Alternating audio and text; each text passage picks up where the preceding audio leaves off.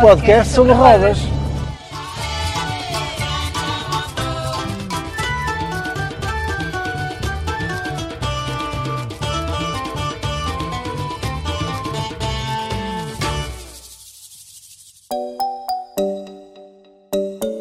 Cenas que o Papa nos diz.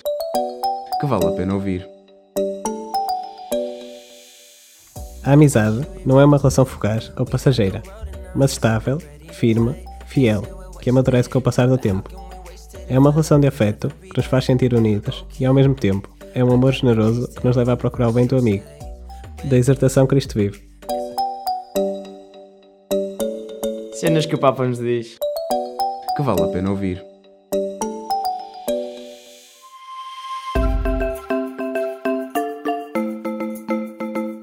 Histórias que Contam. Um programa sobre a vida das histórias. Um programa entre as 10 e as 11 da manhã, aqui na tua rádio.gim.pt. Sintoniza-te. A melhor programação. Mantém-te sintonizado.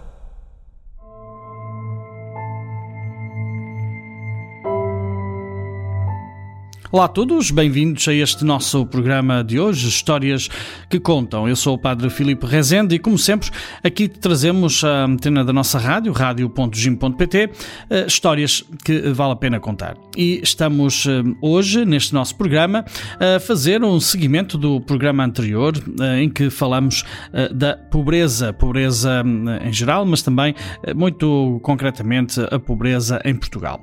No programa passado, tivemos a oportunidade de ouvir a primeira parte de um documentário da eh, Fundação Francisco Manuel dos Santos e da RTP sobre a pobreza, eh, intitulado Pobreza Zero, o futuro a construir. No programa de hoje vamos eh, poder ouvir a segunda parte deste documentário, Pobreza Zero, Futuro a Construir, e uh, também, uh, num segundo momento, uh, na segunda parte desta hora, que vais também ficar aqui connosco, vais poder ouvir também o programa da Eclésia, em que Rita Valadas, a presidente da Caritas, foi convidada pelo programa Eclésia a comentar uh, a mensagem do Papa para este Dia Mundial dos Pobres que vamos celebrar a 19 de novembro. É uma entrevista à presidente da Caritas sobre então esta mensagem que o Papa Francisco publicou no dia 19 de junho passado sobre este Dia Mundial dos Pobres que quer também ser uma proposta da Igreja Católica, posta do Papa, para ser vivida também desse momento. E vamos então, já de seguida, ficar então com esta segunda parte do documentário Pobreza Zero, o futuro a construir, uma, um documentário produzido pela Fundação Francisco Manuel dos Santos, uma, uma coprodução da Fundação uh, e também da RTP. Uh, tem a narração ao vivo do jornalista Carlos Daniel e uh, fala-nos precisamente desta questão da pobreza como uma ameaça à justiça social e também à vivência democrática. É também ainda a pobreza um obstáculo ao desenvolvimento económico e à coesão social. Os apoios sociais, como o rendimento social de inserção, são importantes como primeira resposta no combate à intensidade da pobreza em Portugal, mas não corrigem todos os desequilíbrios. A estratégia de combate à pobreza exige então uma visão mais ampla, mais integrada de políticas públicas, de educação ao emprego, da habitação também à saúde. Passa por então assumirmos que este não é apenas um problema de alguns, mas um desafio para toda a sociedade. Ficamos então de seguida com esta segunda parte do documentário Pobreza Zero o futuro a construir construir.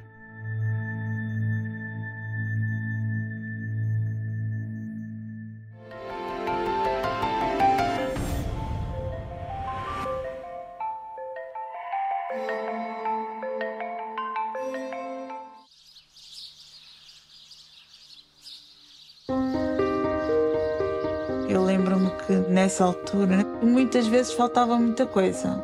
Faltavam as prendas no Natal, faltavam esse tipo de coisinhas que nós acabámos por aprender a contornar. Nós fazíamos as nossas próprias prendas. Ah, eu lembro-me que a minha filha mais nova uma vez deu-me um papelinho de prenda de Natal que se vale um abraço. Mas o ambiente em casa era bom, foi sempre bom, fomos sempre divertidos, nós sempre brincámos, sempre aproveitámos o tempo. Se não podíamos aproveitá-lo de outra forma, vá, se estávamos todos juntos, nós desfrutávamos da companhia uns dos outros. E foi sempre assim. Do universo de 1 milhão e 700 mil pobres em Portugal, cerca de 15% eram beneficiários do rendimento social de inserção em 2021.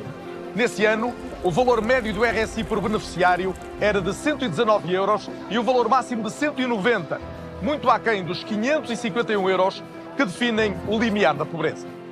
É provável que não saiba que o RSI representa menos de 1% do total das despesas da Segurança Social.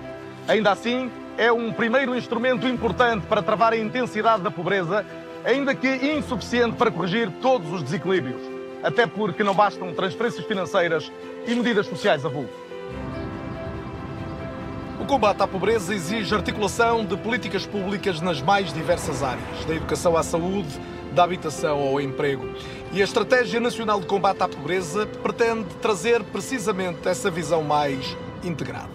Um dos grandes objetivos é o de até 2030 baixar a taxa de pobreza global de 16,4% para 10% e reduzir para metade a incidência da pobreza nas crianças e jovens, ou seja, para valores abaixo dos 10%. Resta saber se estarão reunidas as condições para que esse instrumento se revele verdadeiramente eficaz.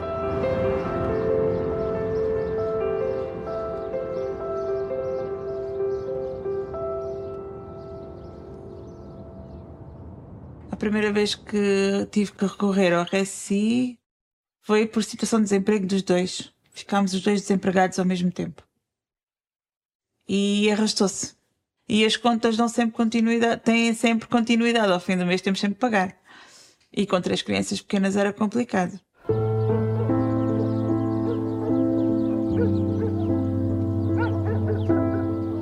Eu, quando pedi ajuda, foi já no limite e porque tinha os meus filhos. Se não tivesse meus filhos, eu não tinha pedido nada a ninguém. Isso é certo. Mas como os tinha a eles, eu tinha que os salvaguardar. E então eu fui. Mas eu fui com o meu orgulho lá embaixo. Eu engoli o meu orgulho e fui pedir ajuda. É, era quase como se levasse um tiro cada vez que, que recebia a prestação. Eu, foi uma coisa que. Como é que eu ia dizer? Que me rasgou por dentro. Eu própria tinha estigma contra mim. Eu não queria receber esse. Eu não queria pedir isso. Eu não queria precisar disso. Eu queria ter ferramentas para, para sair.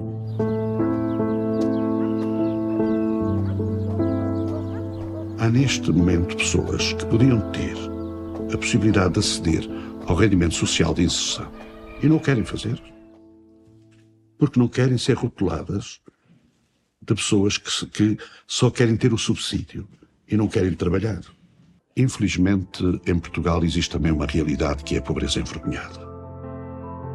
Pior é que é muito difícil encontrar essa pobreza, identificar essa pobreza.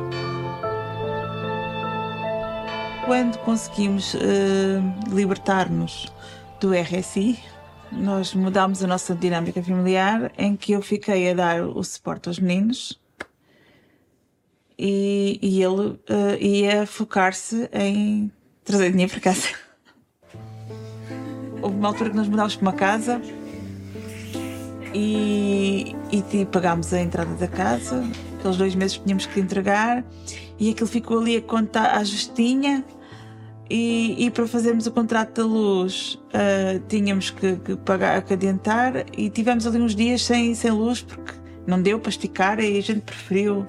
Um, pá, não era preciso. A gente passa bem sem luz uns dias, não há problema.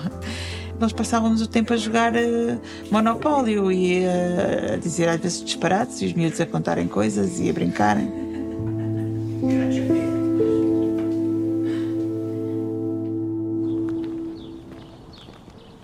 O rendimento social de inserção deveria possibilitar efetivamente a saída das pessoas da situação de pobreza e não só atenuar, minimizar, e ainda bem que o faz, as situações de pobreza.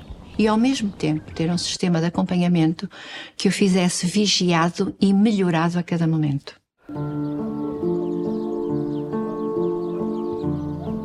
Cidália, hoje numa família de cinco pessoas, toda a gente trabalha. Toda a gente trabalha. Três fora de casa. Três? Quatro, O quatro fora também. de casa, os, os filhos e o marido, e eu trabalho em casa. Muito. Muito. Como é que é o seu dia a dia? Começa cedo? Começo. Não começo muito cedo, que a gente faz os nossos horários, não é? Eu começo por volta das oito e meia e termino por volta das onze e meia, é o mais ou suporte menos. de todos, no fundo. Sou o suporte de todos, sou eu que trato das fardas. Eles são quatro, quatro fardas diferentes: as, as fardas, a comida, os horários das refeições, o descanso, as compras para a casa, a limpeza da casa.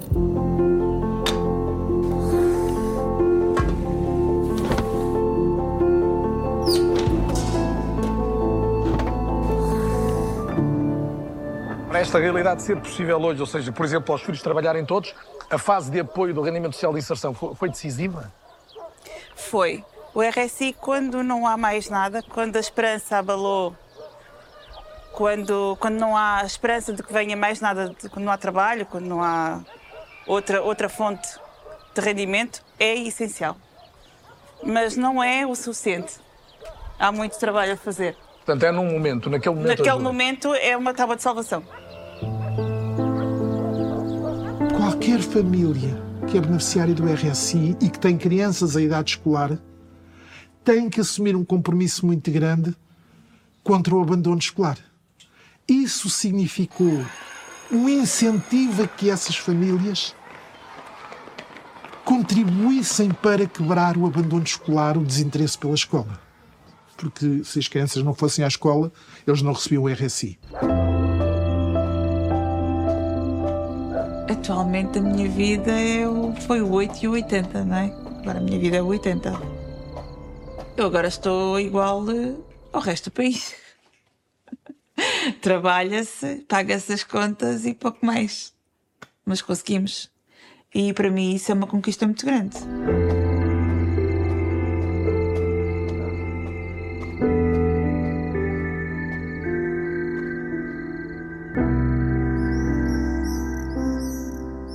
Nós temos neste momento em Portugal uma estratégia nacional de combate à pobreza.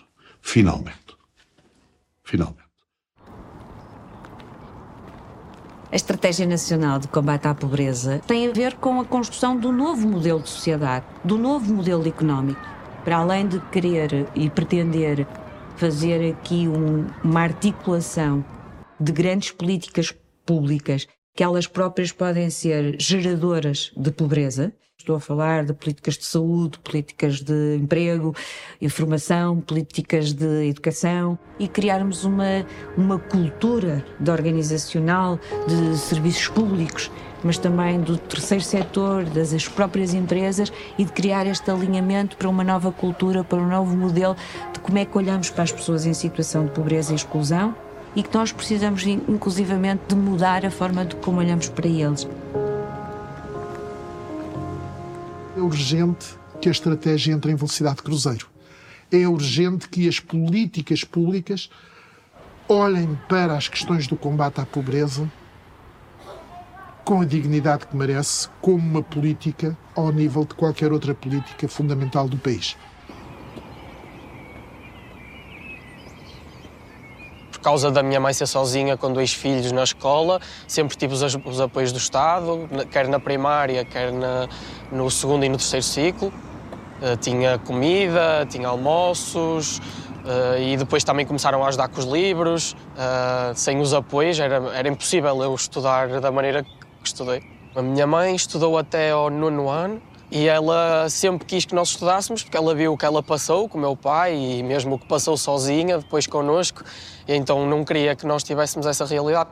O, o impacto dos apoios sociais na manutenção das crianças na escola eh, é, um- é realmente bastante relevante, eh, desde logo a ação social escolar, e isso de facto tem um impacto enorme na qualificação dos indivíduos. Alguns destes indivíduos uh, uh, conseguem mesmo uh, ter percursos escolares de, de, de, de, excelência.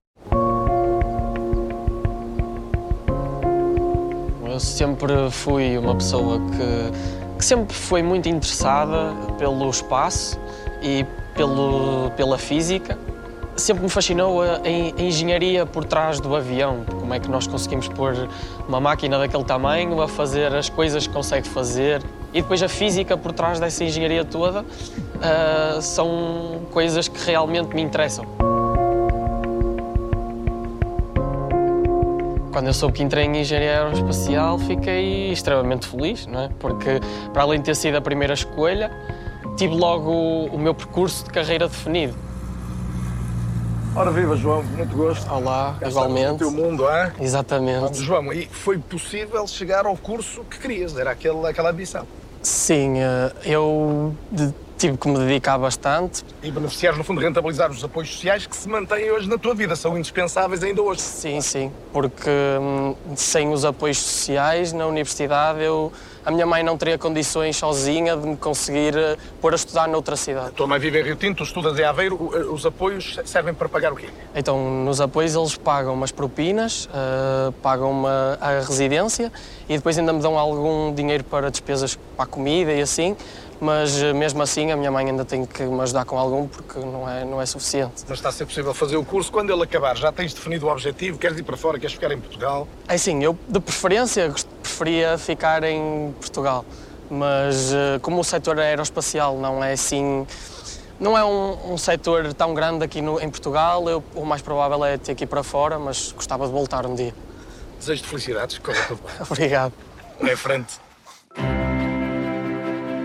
Tal como os pais do João, muitos portugueses em idade ativa foram obrigados a trocar a escola pelo mercado de trabalho para ajudar nas contas de casa. E neste ponto os números são claros. Pobreza e exclusão social estão ligadas ao nível de escolaridade de cada um. Dados de 2022 mostram que a pobreza atinge uma em cada quatro das pessoas que não têm mais que o ensino básico e 14% das que apenas concluíram o secundário. Os licenciados também não escapam à pobreza, mas a percentagem é bastante menor, de 6% apenas. Apesar do progresso dos indicadores de ensino, 40% da população portuguesa entre os 25 e os 64 anos não concluiu o secundário. A média europeia está nos 21%.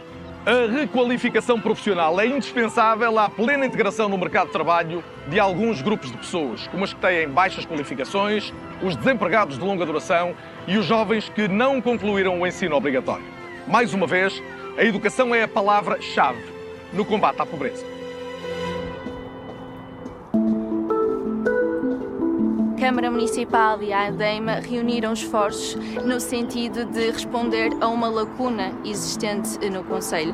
Percebemos que não existia nenhuma formação eh, que um, permitisse uh, o acesso de pessoas que tinham de partir do zero.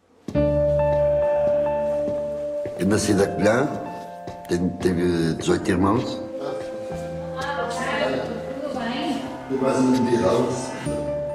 E eu fazia a escola para ganhar e para comer.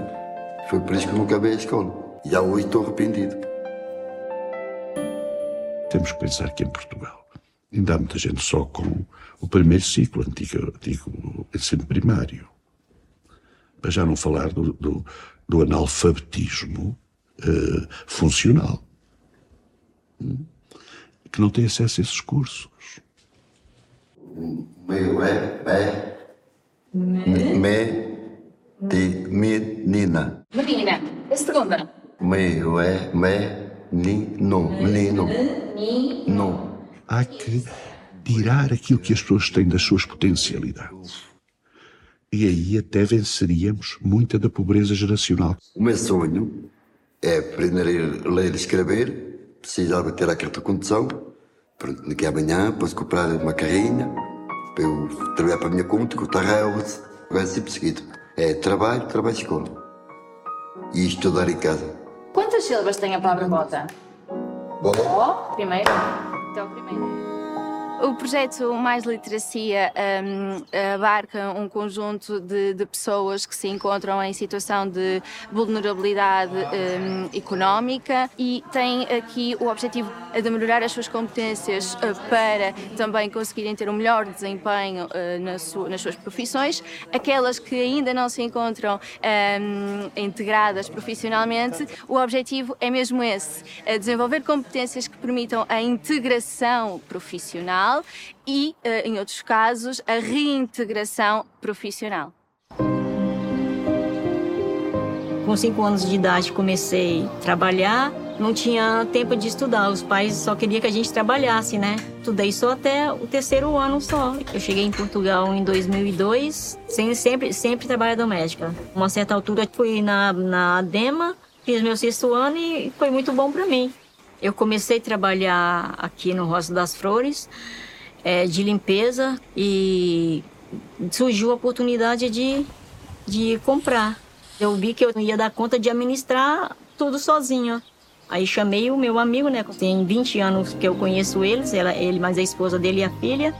E aí eles aceitaram ser meu sócio hoje e a gente estamos nós dois a ser proprietário. Depois de, depois de ter estudado na DEMA e sentir mais, mais força, né? De, de, de assumir essa, esse espaço. Uma pessoa humilde, pequenina, trabalhando em casa de família hoje e hoje estou aqui administrando o que é meu. Nós olhamos para o terreno e vemos autarquias muito dinâmicas com uma grande eficácia no combate à pobreza, porque capacita os indivíduos, aproxima-os do mercado de trabalho, uh, uh, muitas situações vamos querer conseguirão emprego e uh, afasta-os dessa forma da pobreza.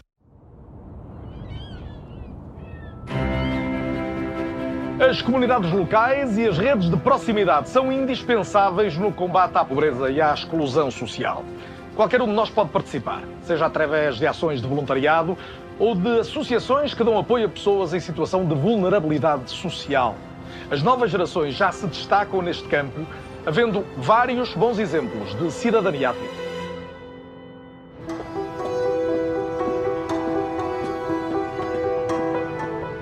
O movimento Transformers é um movimento nacional de estímulo à participação cívica e social que existe há 13 anos e nós trabalhamos então desde o início com crianças e jovens em risco de exclusão social, mais recentemente com o projeto Reformers com séniores isolados, garantindo que ninguém fica para trás e que através de redes de proximidade, quer estas crianças e jovens, quer estes séniores, têm igualdade na oportunidade de participar.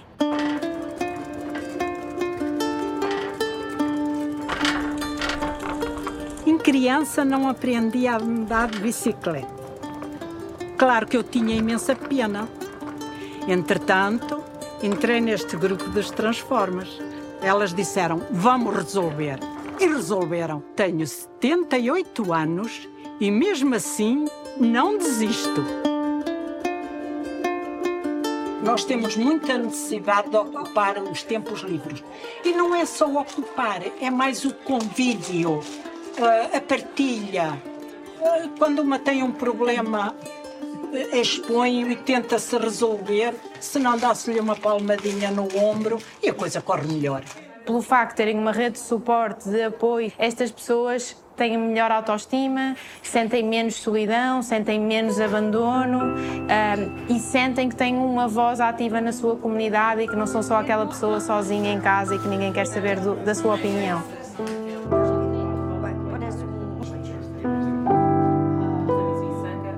Continua a ser muito importante para mim e ajuda-me muito na minha solidão. Eu sinto-me útil quando venho para cá. Sem os transformas, eu sentia-me sozinha, sentia-me um farrapo. É mesmo isto de coração, eu sentia-me um farrapo, porque a solidão é medonha.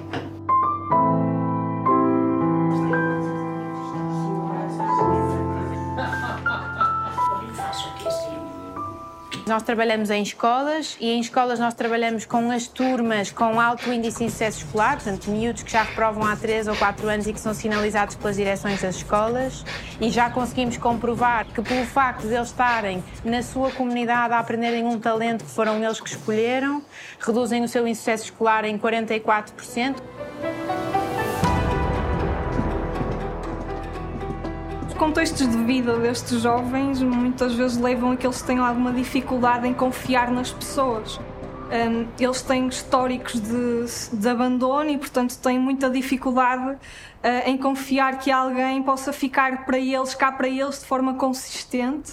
Eu acho que esse é o grande veículo de impacto uh, dos Transformers é, no fundo, criar aqui uma referência, uma figura de referência positiva uh, que os empodera, que os encoraja, que acredita neles e, portanto, começam a, a fazer a sentir uh, que podem fazer parte integrante de uma comunidade. E o bom disto tudo é que hoje nós já temos aprendizes que se tornaram mentores. Portanto, são jovens que aprenderam uma série de atividades connosco e hoje já são eles que estão a ensinar uh, outros jovens, e isto, em termos de proximidade, é maravilhoso, porque uma coisa sou eu Joana ir a um centro de acolhimento dizer eu venho aqui ensinar piano no alto do meu privilégio. Outra coisa é o Diogo, que cresceu num centro de acolhimento, que aprendeu a dançar hip hop com os Transformers, hoje estar noutro centro de acolhimento e chegar lá e dizer aos miúdos eu cresci num sítio igual a este. Foi o, o breakdance que me salvou e foi isto que eu aprendi nos Transformers. Hoje sou eu que estou aqui e quero ensinar isto a este grupo. O meu percurso foi de aprendiz para mentor. A minha função como mentor é ajudar o jovem a sair daquela bolha que tem aquele rótulo de tipo eu não consigo, nunca vou ser capaz. Então como mentor eu tenho que chegar lá e furar. Esta cidadania que se presta na, em colaborar nas associações de bairro, nas cooperativas, na, no voluntariado, são todas estas formas que levariam a criar mecanismos de, de prevenção para uma sociedade mais justa e, portanto, onde se quebrassem realmente estes ciclos de pobreza que temos.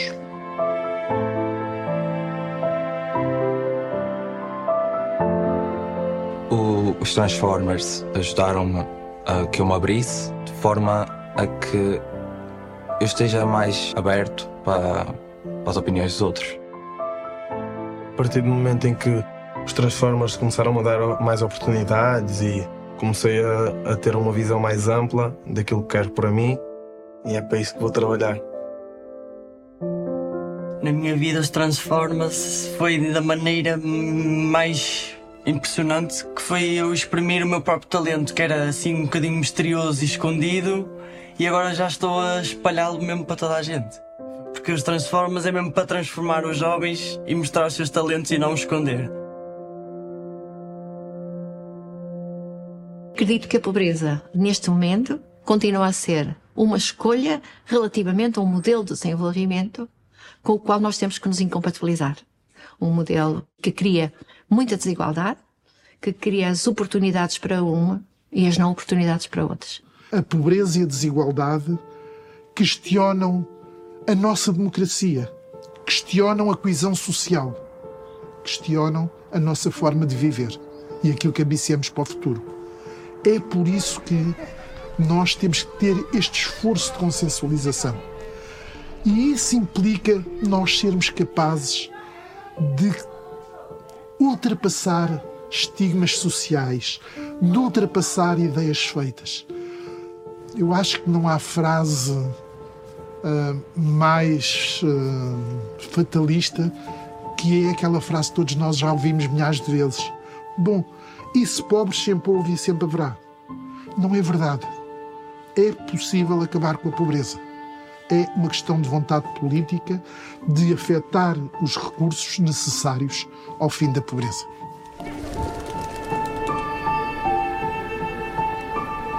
Eu acho que tudo que se puder fazer para a erradicação da pobreza, não tenho medo da palavra, a erradicação. Isto é, sermos capazes de ir à origem da pobreza, para mim é, de facto, o grande confronto que nós ainda hoje temos na sociedade portuguesa.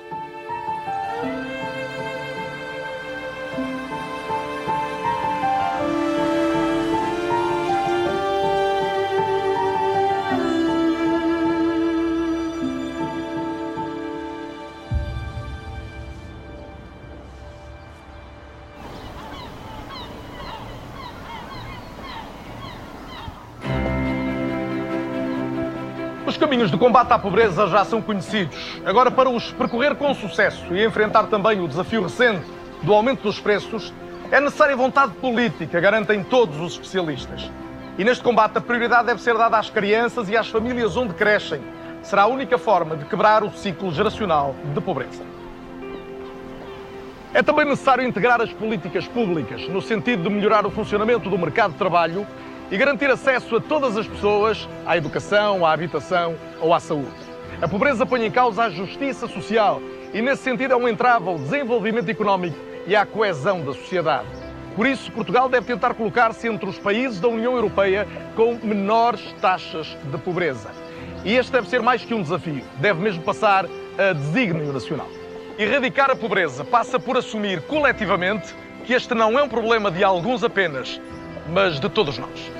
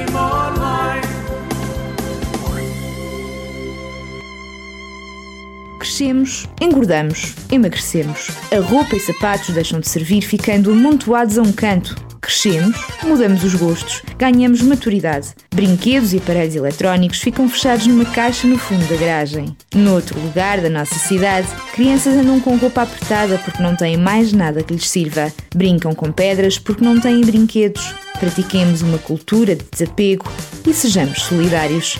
Doa aquilo que não usa. O que para si não serve, para alguém faz a diferença. Provérbios africanos.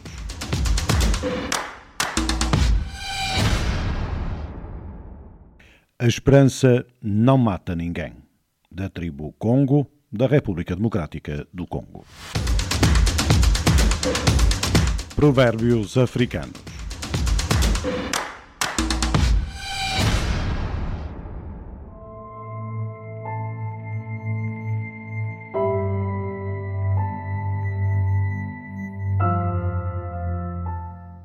Estás na companhia da Rádio Jim e este é o programa uh, Histórias que Contam. Eu sou o Padre Filipe Rezende, uh, aqui uh, contigo até bem perto das 11, neste programa que aqui te traz a antena da rádio histórias que vale a pena contar. E hoje estamos a contar-te uma segunda parte daquilo que foi o programa anterior e que agora continuamos, como já pudeste dar-te conta, falando sobre a pobreza.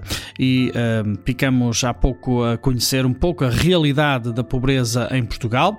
Vamos agora ficar também com uh, a entrevista uh, da agência Eclésia à Presidente da Caritas, Rita Valadas, sobre a mensagem do Papa para o Dia Mundial dos Pobres, uh, que vamos celebrar a 19 deste mês e que aqui também nos faz um comentário ao desafio que o Papa nos lança de convidarmos alguém para almoçar connosco, precisamente neste Dia Mundial Mundial dos Pobres, um, alguém que é especial, um pobre, um sem-abrigo enfim, uh, aqueles que nós uh, acharmos que são de facto estes pobres que devem ser também incluídos uh, naqueles que são as nossas contas e as nossas cogitações, assim se diz, os nossos pensamentos e as nossas, as nossas formas de viver, também procurando viver a proposta do Evangelho de uma vida mais fraterna e também mais humana. Então ficamos já de seguida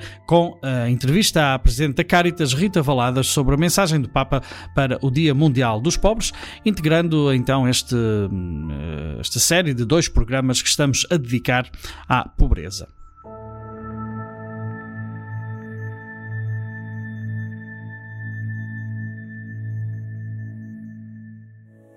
Olá, muito boa tarde. O Papa Francisco divulgou a mensagem para o próximo Dia Mundial dos Pobres, no dia de Santo António, patrono dos pobres. Um documento que agora analisamos com a Presidente da Caritas Portuguesa, Rita Valadas, que está connosco. Muito boa tarde. Boa tarde. Obrigado por uh, estar neste programa. Um, e começava precisamente por um desafio que o Papa deixou nesta mensagem para o Dia Mundial dos Pobres, e já lá vamos a esta iniciativa deste pontificado, que é desafiar quem é pobre para o almoço de domingo. Uh, que desafio, enfim, que incómodo é este que o Papa Francisco uh, deixa? Eu acho que é um, um incómodo desafiante. uh, as pessoas estão, vivem a pobreza cada vez mais pelos olhos de terceiros, uhum. das mensagens, das imagens mais negativas e numa aproximação que é, é uma, uma, uma aproximação longínqua. Vê-se de longe, fala-se de longe, conhecem-se os números e as taxas. Uh, participa-se em alguma recolha de alimentos, uhum. uh, mas fazer-se próximo é bastante mais difícil. Mas mais próximo do que convidar alguém para a nossa casa deve ser difícil. Uhum. E esse desafio é realmente um desafio um, um, muitíssimo bem rodeado por uma história uh, do Antigo Testamento, mas um, que, que identifica uma coisa que eu acho que é importante, é que há muito... Pobreza não é só um, não ter comida, não é só... Um, uh, são muitas coisas. Pobreza pode ser uh, uma, um acaso na vida de uma pessoa, pode ser uma continuidade, mas seja qual for a situação, uh, é, é sempre uma lição que nós devíamos tirar para a forma como vemos os outros. E o desafio que aqui está é que nós sejamos capazes de olhar o pobre, tornando-o perto, e tentando uh, ouvir aquilo que o pobre tem para nos dizer. Uhum. Essa, essa é participação curioso, é importante. Sim, é curioso essa, de facto, como, como referia a Rita Valadas, esta história que é retirada do livro de Tobias, né, de, do Antigo Testamento, e que dá título também, ou dá o tema para esta mensagem para o Dia Mundial dos Pobres, não é? Sim. Nunca afastes de algum pobre o teu olhar. Uh, é, é, é, é, também uma frase desarmante, porque muitas vezes é o comportamento contrário àquilo que, que nós fazemos. Até podendo ajudar lançando a moeda quase sem olhar, não é? É, é muito. Hum, eh, quando nós olhamos, comprometemos-nos, não é? Porque um olhar eh, pode, hum, pode ter dois sentidos. Nós olhamos e olham para nós. Eh, nós estamos a ver uma situação, mas a pessoa está-nos a ver a nós também. Numa situação em que se convida a que não se afaste o olhar, é, é, é o mesmo que dizer que tu tens a obrigação de olhar e ver eh, perceber o que é que estás a, ver e, e, de alguma forma, teres uma atitude positiva em relação àquilo que estás a ver. A menos que aches que a tua função na vida é conformar-te com, com, com, com, aquilo com que te cruzas. E realmente esse desafio é, é difícil, muito difícil. E nós, eh, aliás, é esse o objetivo da nossa conversa, é, é, é olhar alguns, alguns dos desafios e algumas algumas frases que são, sem dúvida nenhuma, apelos muito fortes que são lançados nesta mensagem, para o sétimo Dia Mundial dos Pobres. E pedia-lhe, Rita Valadas, que partilhasse com quem nos segue, com quem nos vê e ouve esta iniciativa do Papa Francisco, também ela em si desarmante, colocando os pobres no centro uh, das celebrações, até no centro, também no centro, daquilo que acontece no Vaticano nesse, uh, nesse domingo de novembro, normalmente, antes do domingo de Cristo Rei.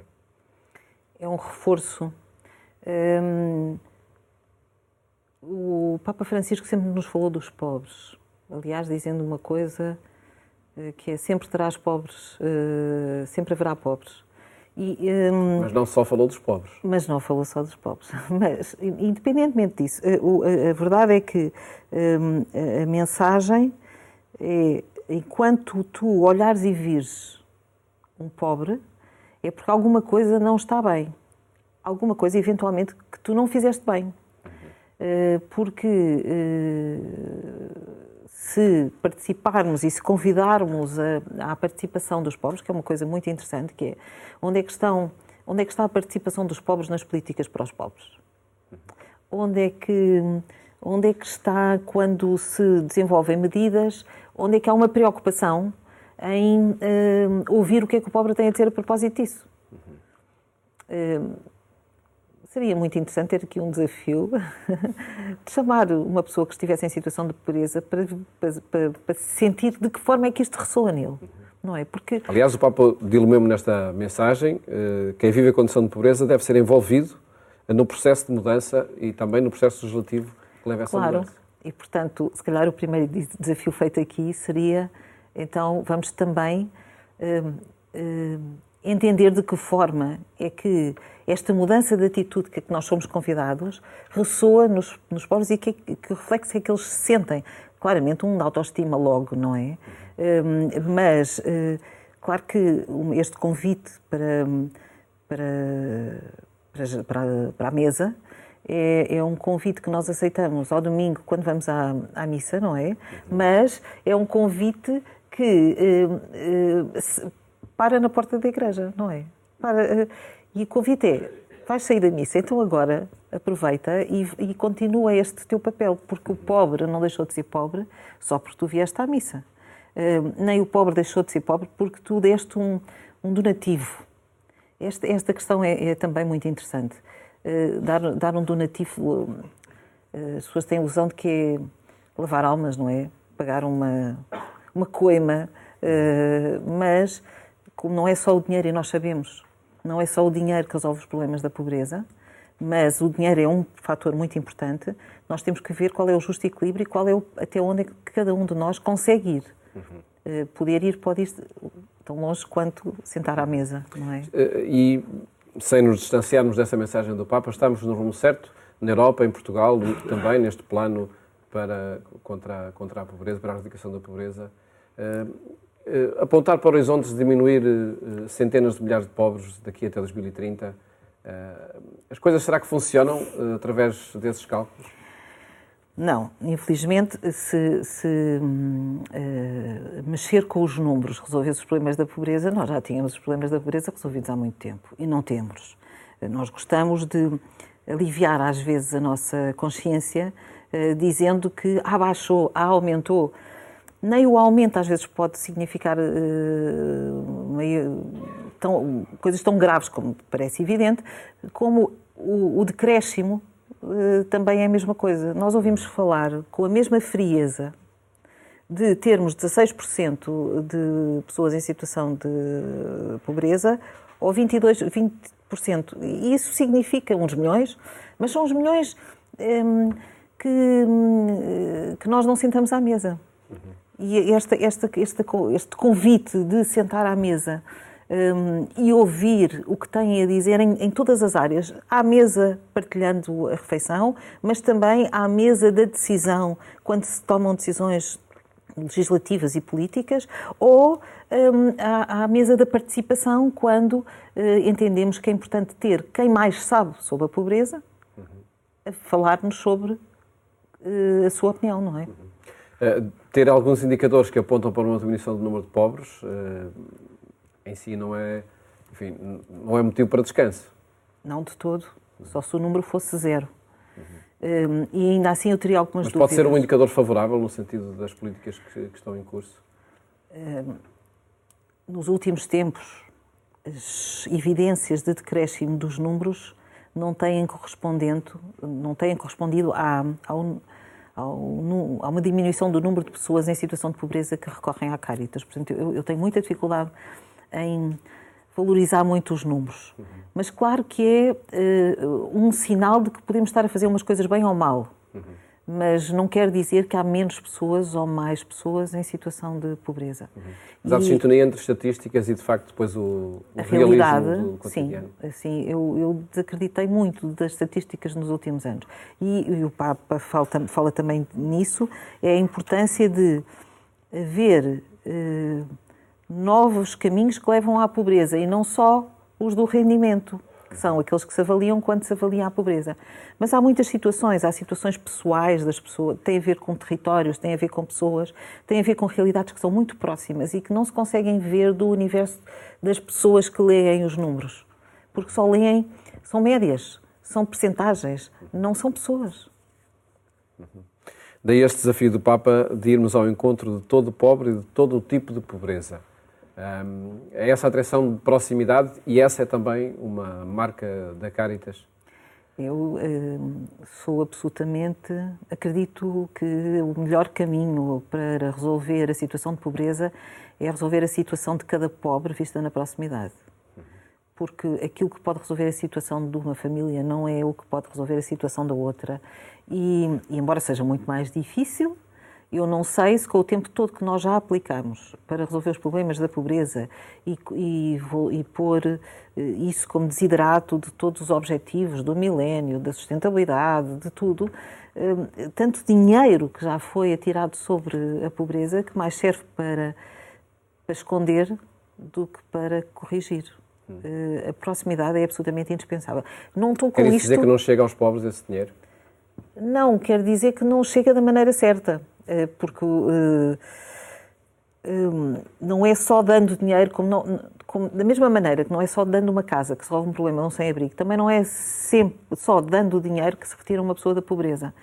Como também sabemos que não é só dando um emprego, não é? Porque nós neste momento temos uma porcentagem muito elevada de pessoas trabalhadoras que estão, uh, que estão no limite da situação. Portanto, ter uma estratégia e ter pensamento e pessoas que se dedicam a essa situação é importante, porque a maioria das pessoas que lida com as situações de pobreza não tem nem o tempo nem a disponibilidade para fazer esse olhar. E esse olhar dá-nos leituras da realidade. A leitura da realidade é muito importante para a correção, mas temos que saber agir utilizando isso de acordo com a realidade mais próxima. Eh, esta eh, ação de proximidade que a Caritas desenvolve eh, é o dever de um grupo de técnicos o Papa fala em envolver-se, que envolver-se pessoalmente é uma vocação de todo cristão. Claro que não é. Eh, claro que não Mas é só um grupo. grupo. Que há, há, esta delegação por parte, enfim, até das comunidades paroquiais, delegam no grupo da Caritas, no grupo socio de São Vicente de Paulo, no grupo socio-caritativo, uma coisa é delegar em outras pessoas, outra, uma coisa é o movimento. É o movimento que pretende alterar esta situação, que tem a vocação de olhar e escutar a maior proximidade, que quer encontrar soluções adequadas aos problemas que cada família uh, sofre, mas outra coisa é a delegação. Delegar significa desresponsabilizar-se de fazer. E isso não pode acontecer.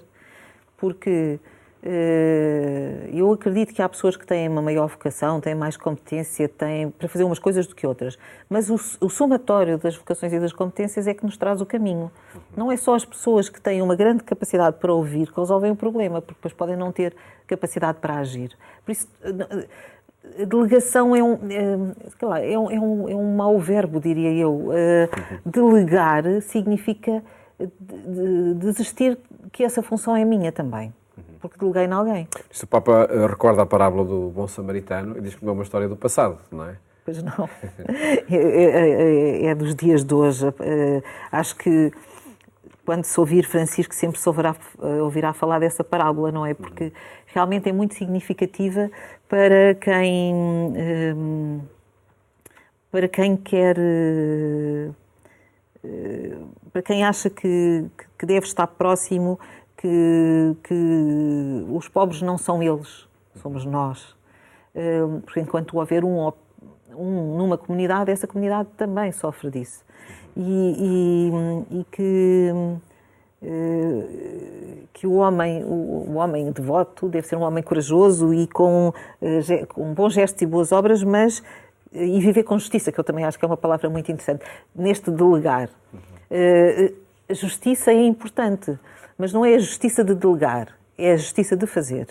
Considerando que eu não tenho que fazer tudo, até porque eu posso ser menos útil a fazer algumas coisas do que outras, mas nunca posso tirar daí a minha preocupação, porque eles estão connosco e nós temos que aprender com eles também a fazer o caminho. No contacto eh, que a Caritas vai mantendo com, com, com vários grupos, com várias comunidades, que novas formas de pobreza uh, encontram? Pois. Um são novas formas de chegar à pobreza e não novas formas de pobreza. Novas formas de chegar à pobreza. Chegar à pobreza, não é? Porque é isso que nós. É a guerra, é. Bem, se for. Eh, nos últimos tempos, para além da, da crise do imobiliário, depois tivemos a crise eh, pandémica, depois tivemos a guerra, depois temos o aumento das taxas de juros, depois temos a dificuldade com a habitação. Portanto, há aqui um conjunto, um, um, infelizmente, é um somatório, porque nós não conseguimos libertar-nos de um. encontrar outro quando nos libertamos de um. Portanto, não há um fecho de ciclo para iniciar outro. Não, não há, não há. Não, ainda não consegui encontrar uh, nos últimos anos este, este fim de ciclo. E por isso o, eh, nós temos que estar especialmente atentos porque se nós não conseguimos travar aquilo que já começou e nós não conseguimos acabar, temos que estar, e temos que estar sempre preparados para o que pode vir e não sabemos o que é que vai acontecer. Amanhã pode-nos acontecer uma desgraça qualquer e nós ainda não conseguimos resolver todas as outras. Portanto, isto exige de, de, das pessoas que estão, dos cristãos e das pessoas que estão eh, que se sentem eh, comprometidas com a solução do problema, destes problemas da pobreza, que nós, não temos, nós temos novos pobres, mas não são novas pobrezas. Eh, as pobrezas há pobrezas monetárias, há pobrezas eh, de solidão, há, mas continuam a ser as mesmas. Eu não sinto. Agora temos, muito provavelmente, muitos órfãos uh, da guerra, teremos muitos, muitas pessoas sem habitação na sequência do, de, de, das taxas de juro, mas isso não são novos pobres, são, são novas são pessoas que têm novos desafios de sair da situação em questão. E eu acredito que nós juntos, a pensar todos juntos, com os pobres à mesa, podemos de facto fazer uma correção nessa situação. Mas temos que ser humildes no olhar e não achar que temos o, o, o dom da solução. A solução não é em números, nem é com, classificando novos pobres. O Papa fala numa tentação eh, insidiosa, eh, ficar pelos números e pelas estatísticas. É? Uh, nesse, nessa convocatória para os pobres, para que em conjunto eh, se possam resolver os problemas, que lugar têm os jovens? É uma referência também que o Papa faz ao mundo juvenil, nesta mensagem para o, o Dia Mundial dos Pobres, uh, lembrando tantas vidas frustradas, suicídios, enfim, uh, projetos que nunca chegam a começar. Eu eu acho que a questão dos jovens é uma questão absolutamente fulcral, porque uh, nós estamos no caminho para o envelhecimento. Eu também já fui jovem, já não sou por dentro, sinto muito jovem, mas não sou nem tanto. mas nós não encontramos o caminho e também nisso é preciso sentar os jovens à mesa uhum. e ouvir o que eles têm para dizer na, na, reunião da Caritas Internacional, uma das coisas que se, que se falou eh, muito foi do papel, da importância do papel da mulher e dos jovens eh, na, na, no caminho, nas políticas e em tudo mais. Os jovens podem ser comprometidos e estar disponíveis a, a, a colaborar em, em ações pontuais, mas aquilo que nós queremos é mais que isso. Nós não fomos capazes de resolver o problema da pobreza. A esperança está nos jovens. Não, eh, se nós não fomos capazes, é porque há alguma solução, há algum caminho que nós ainda não fomos capazes de pensar. Portanto, essas pessoas têm que vir uh, dizer-nos o que é que acham e de que maneira é que nós podemos utilizar. A participação dos jovens é importantíssima. O problema é que nós ainda não encontramos o fator de sedução. Nós não conseguimos seduzir os jovens. Eu acredito que os jovens querem ter uma opinião que, que seja concretizada. Não querem só fazer parte dos, das ações pontuais que são determinadas por, por alguém. Querem ter um papel e fazer o caminho todo. E é isso que nós temos que lhes dar. Vejo na uh, revista da Caritas de Maio uh, uma referência uh, à Jornada Mundial da Juventude e ao envolvimento da Caritas na Jornada Mundial da Juventude. pelo que percebo, a nível internacional, mas terão aí uma oportunidade dos jovens para essa palavra que lhes é devida? eu acho que eles vão ser donos da jornada. E claro que se eles não, se, não derem um passo à frente, nós vamos ser quase, sentir-nos como violentadores por os puxar. Hum, como eu disse, eu reconheço que eu não, eu não sei como é que se faz essa sedução mas, eles, mas uh, a aproximação deles é muito útil. Eu disse a alguns jovens da, Caritas Internacionais que era importante que eles viessem e nos dissessem e que não ficassem, porque eles queriam que nós disséssemos quais eram os projetos que nós tínhamos para eles. Nós não temos projetos para eles, eles é que têm de ter projetos para nós.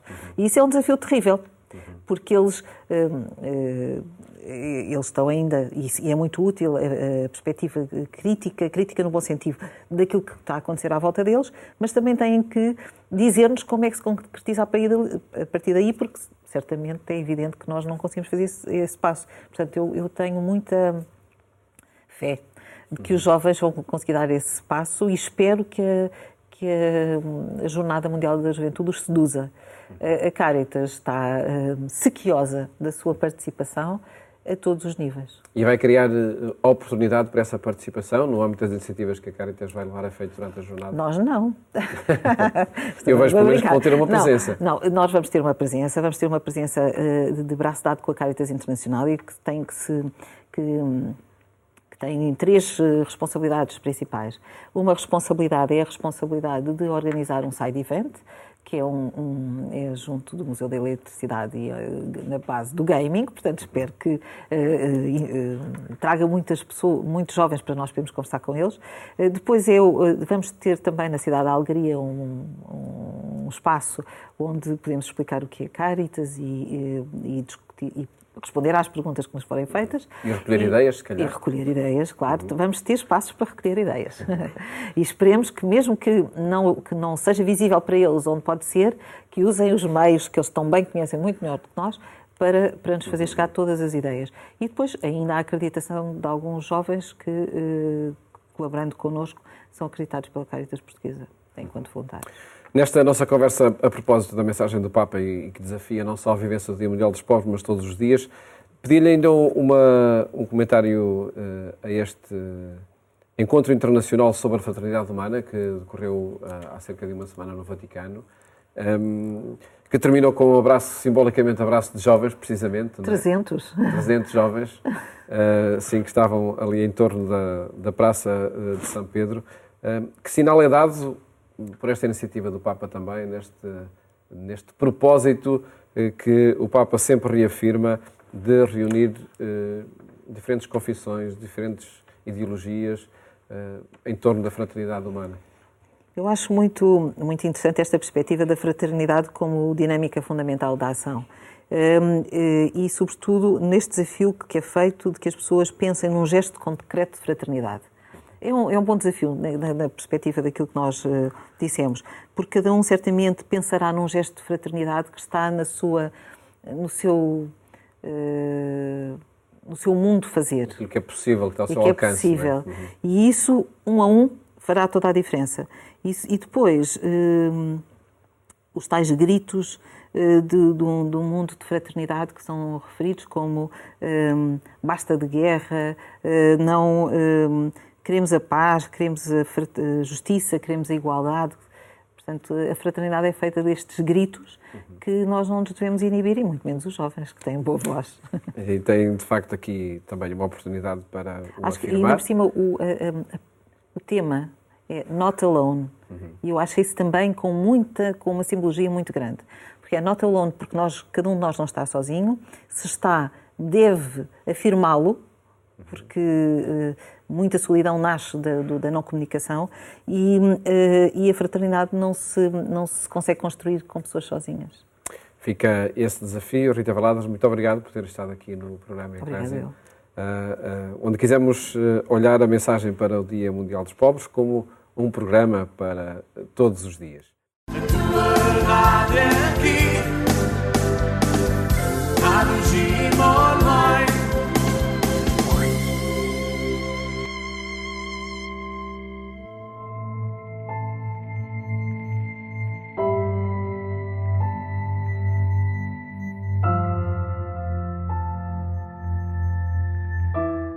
E assim, rapidamente, chegamos ao final deste nosso programa de hoje. Um, histórias que contam. Um programa que um, vem uh, no seguimento também do programa anterior, em que estamos a falar sobre a pobreza, a pobreza em Portugal, mas também, no fundo, a pobreza em geral, a pobreza uh, no mundo, que uh, obviamente afeta milhões e milhões de pessoas, à semelhança também do aquilo que acontece com cerca de 22% da população portuguesa portuguesa, cerca de 2 milhões e algo um, de pessoas uh, de, de, daqui do nosso país que vivem então neste linear da pobreza. Ficamos uh, durante este programa a conhecer esses dados através de um documentário, a segunda parte do documentário um, Pobreza Zero, o Futuro a Construir, uma coprodução da Fundação Francisco Manuel dos Santos e da RTP, e ainda também uh, o comentário da Presidente da Caritas, Rita Valadas, sobre a mensagem de Papa para o Dia Mundial dos Pobres pobres. Ficam os desafios, ficam as propostas. Obviamente que agora cada um de nós uh, deverá olhar para si e ver de que forma podemos também nós contribuir para que este dia seja vivido de uma forma diferente, de uma forma mais evangélica e também com mais esperança. Aqui uh, Histórias que Contam. Uh, vamos uh, trazer-te sempre aqui histórias que vale a pena contar. Eu sou o Padre Filipe Rezende, fica bem, um grande abraço e já sabes, Deus ama-te incondicionalmente. Nunca te esqueças disso.